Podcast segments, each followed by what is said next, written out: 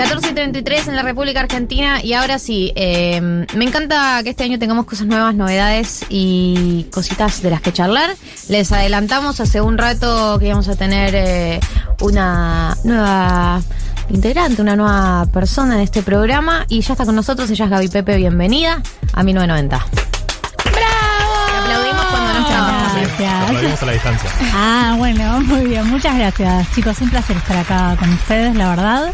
Encantada de haber recibido esta invitación y bueno, acá, lista. Lista, siempre, eh, siempre lista, nunca en lista. Eh, no, para quienes por ahí no, no la vienen siguiendo a Gaby, Gaby es periodista, eh, cubre política, ha cubierto el Congreso, ha cubierto giras presidenciales, escribe en Letra P, estás en Radio Provincia, ¿me estoy olvidando de algo? No, por ahora no. Bien, perfecto. Eh, y por encima de todo, eh, está muy cerca de toda la gente de la que nosotros asumimos muchas cosas, de todos los integrantes de los que nosotros asumimos muchas cosas. Yo creo que este es un gobierno que es bastante transparente en, en, no estoy hablando en términos de corrupción, sino en términos de que mucho está a la vista. Pero, Demasiado, ¿no? Sí. Sí, sí, la verdad que sí. Eh, pero en general es como un universo que nos interesa a todos mucho, que es lo que pasa, ¿no? Como mm, cuánto de lo que nosotros vemos y las conclusiones a las que llegamos sobre las personas que integran el poder es realmente así y cuánto, bueno, está el la micro, la rosca, las cosas que, que por ahí vos ves más de cerca y nosotros más de lejos. Sí, eh, es un gobierno en el que está todo muy a la vista y sobre todo esto de las tensiones internas, ¿no? De las que venimos hablando casi desde el principio, creo yo, ¿no? Hoy venía pensando cómo podíamos encarar esta primera intervención y Viste, se viene hablando mucho y, todos los interlocutores con los que, este, que, que tengo en este mm, frente de todos hacen habitualmente un paralelismo entre el frente de todos y el matrimonio. ¿viste? Dicen, Porque este matrimonio no funciona, ¿no? es un matrimonio que no funciona, pero no va a haber divorcio. Claro, es como, que ya saben los que viejos está todo- matrimonios, que es- te quedas igual. Eh, ¿Se están quedás- quedando por los niños? Se está- ¿Quiénes serían los niños? ¿Quiénes serían los niños? Nosotros. Claro, la somos sociedad, nosotros. digamos, serían los niños. Puede ser, esa es una interpretación. Eh, Viste, de- te dicen, no, ya el amor se terminó. Y yo venía pensando un poco cuál, eh, cuál fue el contrato inicial de este matrimonio. ¿Qué es lo que se, se puso sobre la mesa cuando decidieron casarse? Claro. Por decir de alguna forma, cuando decidieron armar el frente de ¿No todos. puedo tener una respuesta? ¿Podemos adivinar? A ver. Ganar unas elecciones. Bueno, ganar las elecciones, pero había ahí eh, algo implícito, ¿no? Cristina entendía que con ella sola no bastaba para eh, convocar a todo el peronismo y poder ganar las elecciones, para ganarle a Mauricio Macri, y por eso termina llamando a Alberto Fernández, ten- termina poniendo a Alberto Fernández con quien había recuperado la relación hacía un par de años y le pide que sea él, ¿no? Con su figura que convoque a un poco más de lo que podía convocar ella en el peronismo.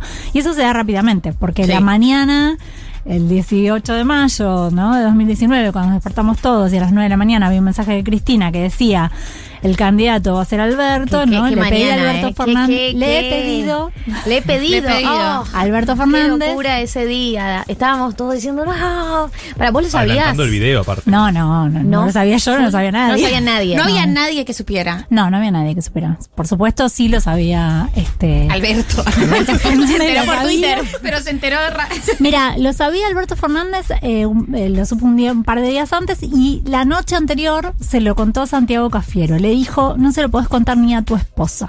Sí.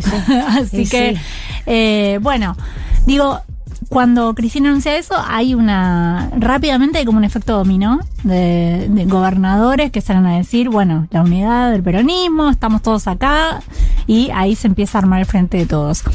Entonces digo, sabía Cristina obviamente, y eso es un argumento que usa mucho ahora el albertismo, podemos llamar, que es, bueno, sabía Cristina cuando lo convocó Alberto, ¿quién era Alberto? Y además lo convocó no solamente para que él pudiera a su vez atraer al peronismo que no quería hacer este que no quería llevar a Cristina como Claro. candidata, sino además porque supuestamente Alberto iba a hacer iba a poder hacer cosas que ella no iba a poder hacer entre otras cosas estaba, por ejemplo, que el acuerdo con el Fondo Monetario Internacional, que obviamente había que hacer, ¿no? Este, el otro día hablando con un ex ministro eh, del gobierno de Cristina, me decía, en 2008, cuando fue el, el conflicto con el campo, y ese es uno de los motivos, ¿no? Que, que genera la, la salida de Alberto Fernández como jefe de gabinete de Cristina. Alberto decía, yo no soy un revolucionario, yo soy un reformista. ¿no? No vengo a cambiar todo, Claro, vengo claro. a trabajar sobre lo que ya existe, reformar lo que ya existe.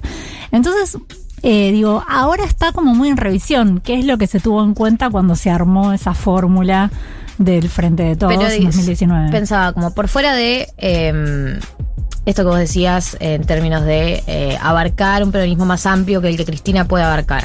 Eh, más allá de eso, no había un plan de gobierno, digamos, eh, de qué tipo de gobierno vamos a construir. Sí, bueno, tenemos en cuenta que somos un gobierno peronista y hay algunas bases y condiciones del peronismo, pero por fuera de, supongo, lo que era ese acuerdo macro, no, no había una, una, una letra chica de qué tipo de gobierno iban a construir. Bueno, ahí viene como la segunda parte, ¿no? Entonces, por un lado, digo, es para qué lo llama eh, Cristina Alberto. Por otro lado, ¿qué esperaba Cristina Alberto?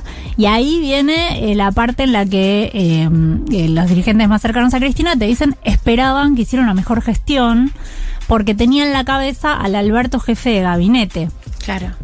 Por supuesto, tenía en la cabeza al Alberto jefe de gabinete, jefe de gabinete de Néstor Kirchner. Sí, claro, digamos, que no, es lo mismo. Que no es jefe lo de gabinete que Exactamente.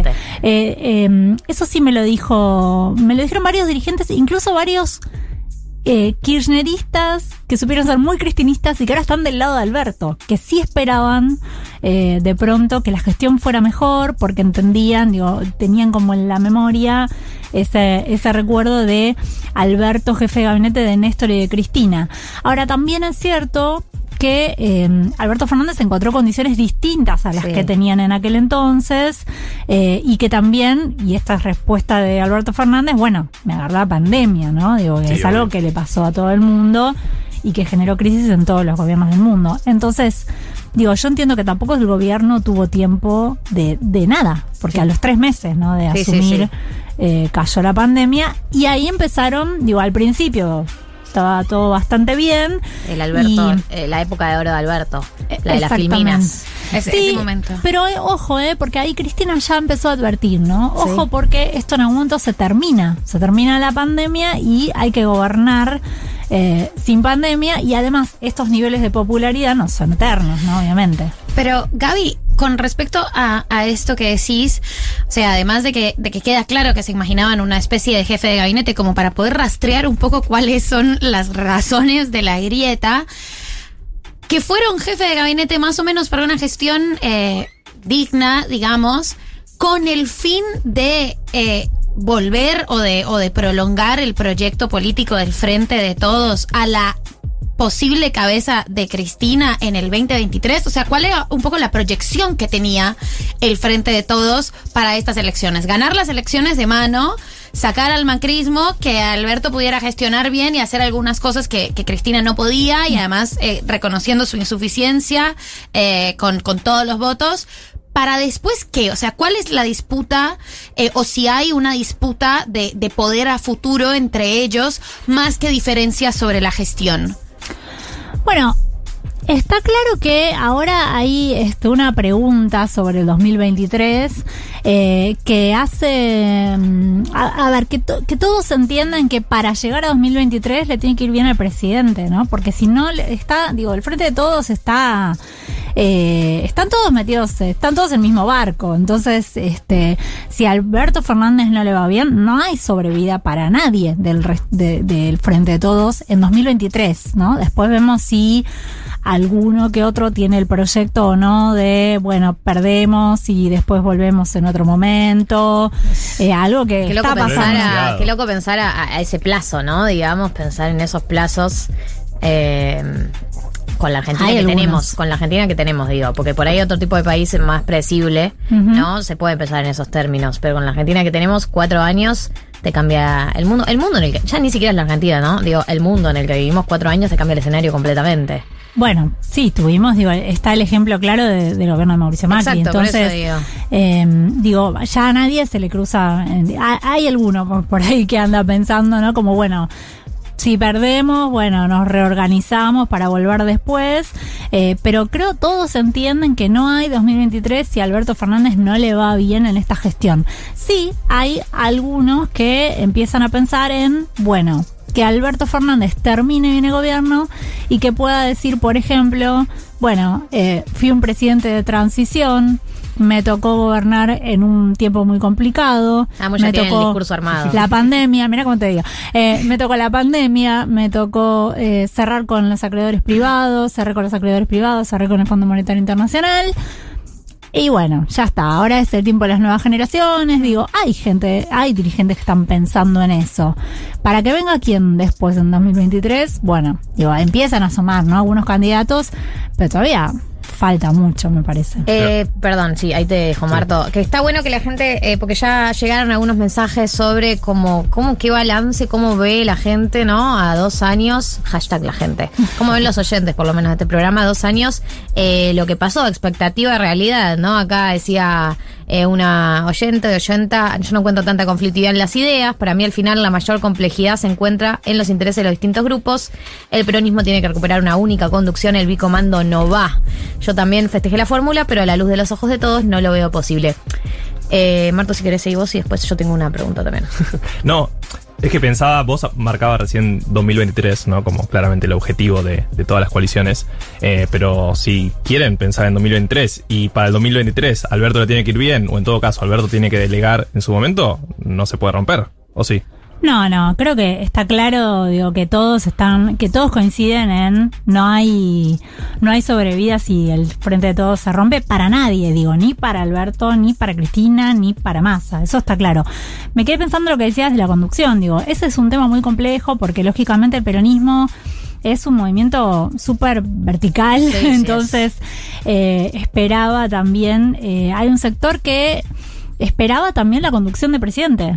Alberto Fernández no es un conductor político en, eh, de la manera que el peronismo lo conoce tradicionalmente. Sí, totalmente. Digo, hay incluso un reclamo de lo que sería la mesa chica de Alberto Fernández, Bancátela más. que es conducir, llamanos, decímonos qué hacemos. Bueno, esto viene sucediendo desde el principio y en, en principio era para tratar de no este, dañar el equilibrio con Cristina, la convivencia y todo, pero está claro que no es la personalidad del presidente eh, No. esa, ¿no? Entonces no, tiene esta- otra forma. Esta posición de no querer entrar en conflicto todo el tiempo, eh, ¿no? De, Viste como la frase que dijo esta semana, no voy a hacer nada para que se rompa, como, como cierta pasividad. No sé si pasividad, pero como esto que algunos lo podrían ver como una eh, virtud de hablo con todos, la cosa medio colectiva, la cosa medio dialoguista, que en algún punto eh, tenés que poder romper, porque no vas a poder eh, dialogar con todos siempre. Eh, va, o por lo menos es la sensación que me da a mí. Es un poco lo que le reclaman, ¿no? Bueno, ¿con quién hay que pelearse? Definamos con quién nos peleamos, vamos y nos Sí, peleamos. ¿no? claro, pelear como con en su momento, claro, como en su momento, este Néstor Kirchner, digo, eh, condujo para sacar de eh, sacar la hegemonía del dualismo que tenía el dualismo, digo, se decía que no se podía terminar con el dualismo en la provincia de Buenos Aires. Bueno, sí, se terminó, ¿no? Bueno, ¿cómo? Bueno, con una decisión política. Es un poco lo que le, le vienen reclamando a Alberto Fernández, que ni siquiera es hay que pelearse con Cristina o hay que romper con Cristina.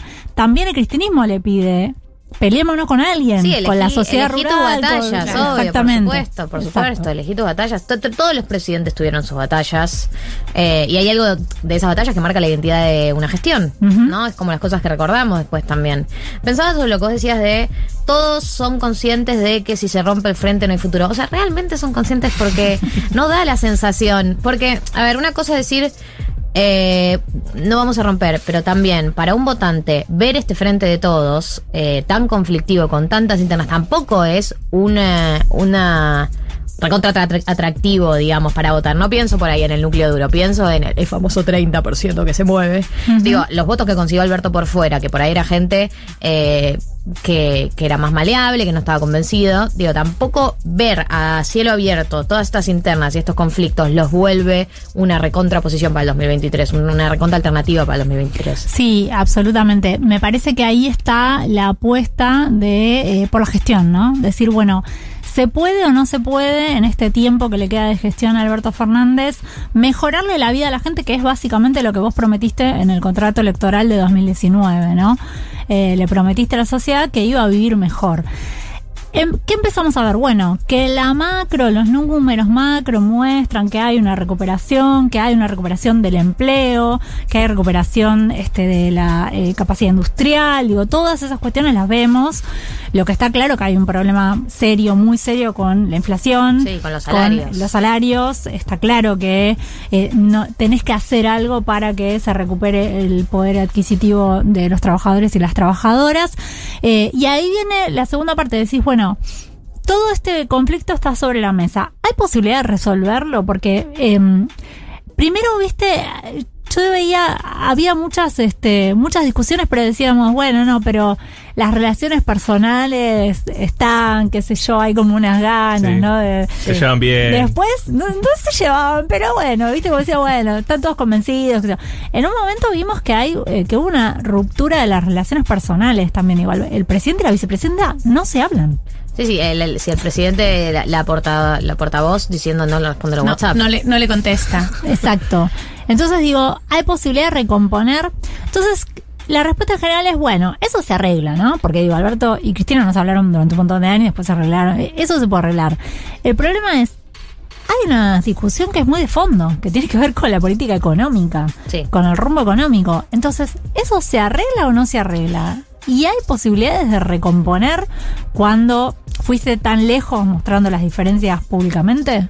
Gaby, eh, post 24 de marzo, que, ya que se que fueron las declaraciones públicas eh, que, medios estaban esperando de Máximo eh, y del Cuervo Larroque, muy como de alineados aparentemente con la, perspectiva cristinista. ¿Cómo, ¿Cómo se ve ahora la negociación? ¿Es cierto que están pidiendo desde los sectores más duros del cristianismo más capacidad de decisión en la política económica y que para eso la prenda de negociación es la salida de Martín Guzmán? ¿Y quiénes están negociando eso? O sea, ¿quiénes son como, como los embajadores de, de cada uno de, de los lados? ¿Y se están hablando? ¿Están tomando cafecitos? o sea, ¿quién está tomando café con quién? Ahora No, nadie está tomando café Están con bravos nadie. en serio, están enojados de verdad. Sí, eh, en un momento digo, había, ¿no? Ahora es como que de- nadie está tomando café con nadie porque también estaban todos como un poco a la espera de, bueno, ¿qué hacemos? Lo del 24 de marzo a mí me parece que fue como eh, una fecha que de alguna manera cristalizó la- un estado de situación.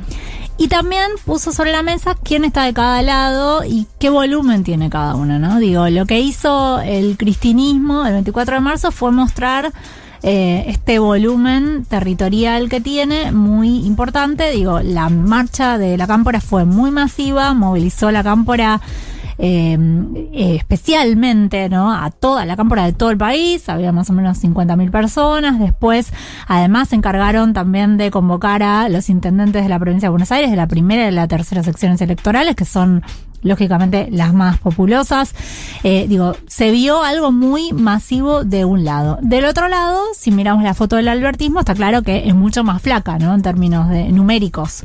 Eh, entonces, bueno, ahora está como todo sobre la mesa y en función de esto podría llegar a ser que este haya sido como el pico para empezar a negociar. ¿Qué hay que negociar o qué se quiere negociar? Bueno, ya hace bastante tiempo que venía planteando el sector más ligado a Cristina que querían de alguna manera eh, tener más poder, eh, digo, que el presidente convocara a una mesa política para poder tener más influencia en la toma de decisiones. Entiende el sector más ligado a Cristina que eh, la vicepresidenta no tuvo lugar en la mesa de decisiones del gobierno, que el, ga- el gabinete en su momento lo armó el presidente eh, como quiso, que si bien está repartido, la mayoría del gabinete responde al presidente, y lo que quiere es poder eh, tener más influencia en la toma de decisiones en las políticas públicas. La, la prenda de negociaciones Guzmán, bueno, ahí hay un conflicto, porque ¿qué es lo que dice el presidente? Digo, por un lado es eh, la cámpora, Cristina pide la cabeza de Guzmán, y el presidente puede entregar al ministro de Economía, después que ya entregó al jefe de gabinete. Jefe de gabinete. Digo, eh, o hay quienes dicen, bueno, si el presidente entrega al ministro de Economía es como el fin del gobierno de Alberto Fernández. Claro. O se Ya le dicen que es puede un títere ahora. o se puede sostener al, al ministro de Economía eh, y, y, y de todas formas, digo, reorientar algunas políticas. ¿Qué se puede hacer hasta- también en el marco de un corset que ya Eso tenés? de que, que es el es- acuerdo del FMI. Digo, ¿hasta Exactamente. qué punto se puede torcer esa política económica? Exactamente. Y Y, eso Cristina lo sabe, no es que no lo sabe. Por supuesto, ¿no? Por supuesto, digo, porque yo, por ejemplo, preguntaba, hay algunos dirigentes que estaban hablando de la cuestión del ingreso básico universal, ¿no? Siempre Para- parece. Siempre aparece. Yo ayer preguntaba a gente de economía, ¿se puede? No, no se puede, no hay margen para esto. Porque ¿no? además no está dentro de los acuerdos del FMI que si hay eh, un excedente, digamos, en, en, eh, en las reservas no se puede usar para gasto social, digamos, se tiene que usar para mejorar la situación del déficit. Exacto, para reducir más el déficit, o pagar deuda. Así que es como, ahí tenés... está estipulado que no puedes usarlo en, en gasto social. No, y que cambios importantes hay que hablarlos con el fondo. Te imaginas que levantas el teléfono, lo llamas y le decís, che, ingreso universal, ¿qué te parece? Sí. Mm, ¿Qué opinas? ¿Cómo la ves? A ver si que- no, así que digo, ah, está, está complicado. El presidente está decidido a que no, no va a entregar la cabeza de Martín Guzmán. Eh, está claro que esto tiene que terminar necesariamente en una reunión entre el presidente y la vicepresidenta. No hay otra forma de resolver esto, porque había esta semana pautada una reunión entre eh, dos emisarios de Alberto Fernández, que eran Gabriel Cato Podis y Juan Zabaleta, ministros de Obras Públicas y Desarrollo, eh, que se iban a reunir con el Cuervo Larroque y eh, Guado de Pedro. Ay, espectacular esto, sí. ¿Y, Eh, y- y ya no? Y bueno, viste que hubo unas declaraciones Unas un declaraciones poco Des- simpáticas. desafortunadas. un poco fuertes. No, Sí. no desafortunada, la Roque salió eh, la Sí, Nación más, todo. más o menos. A decir, Alberto Fernández, eh, no se olviden que presi- eh, condujo un espacio político, o no, gestionó la campaña un espacio político que sacó el 4%. Digo. La de los tacones de punta. Exacto. Cero tranqui. Así que bueno, obviamente eso no fue bien recibido y so- le sorprendió un poco porque incluso eh, en el sector más ligado al presidente entendían que la Roque era como de los más, de, digamos, ellos le dicen los más sensatos, o sea, de un dirigente con el que se, se podía dialogar y ahora entienden que está un poco más complicada, ¿no? La relación. Así que sí por abajo hay mucha, hay mucho clamor de los dirigentes de arreglen esto, siéntanse, siéntense a arreglar esto de alguna manera, eh, resuelvan y digan vamos todos para allá y vamos todos para allá, efectivamente. Eh, pero bueno, eh, la verdad que esta semana fue un pico de tensión muy, muy importante, ¿no? Gaby, eh, gracias por venir hoy. Eh, Gabriela Pepe es la persona que están escuchando, se va a incorporar una vez al mes a este programa eh, y vamos a charlar estas cosas, básicamente. Nada más optimista, digamos, ¿no? Escenario mucho más optimista. Espero traerles mejores noticias. No, la sí, no es tu culpa, no es tu culpa, sos, sos la mensajera. No maten a Solo la mensajera. No maten sos. mensajero. Bienvenida Gaby Pepe a 1990 y un placer tenerte. Muchas gracias, un placer para mí también. Vamos con Julieta Venegas, ¿les parece?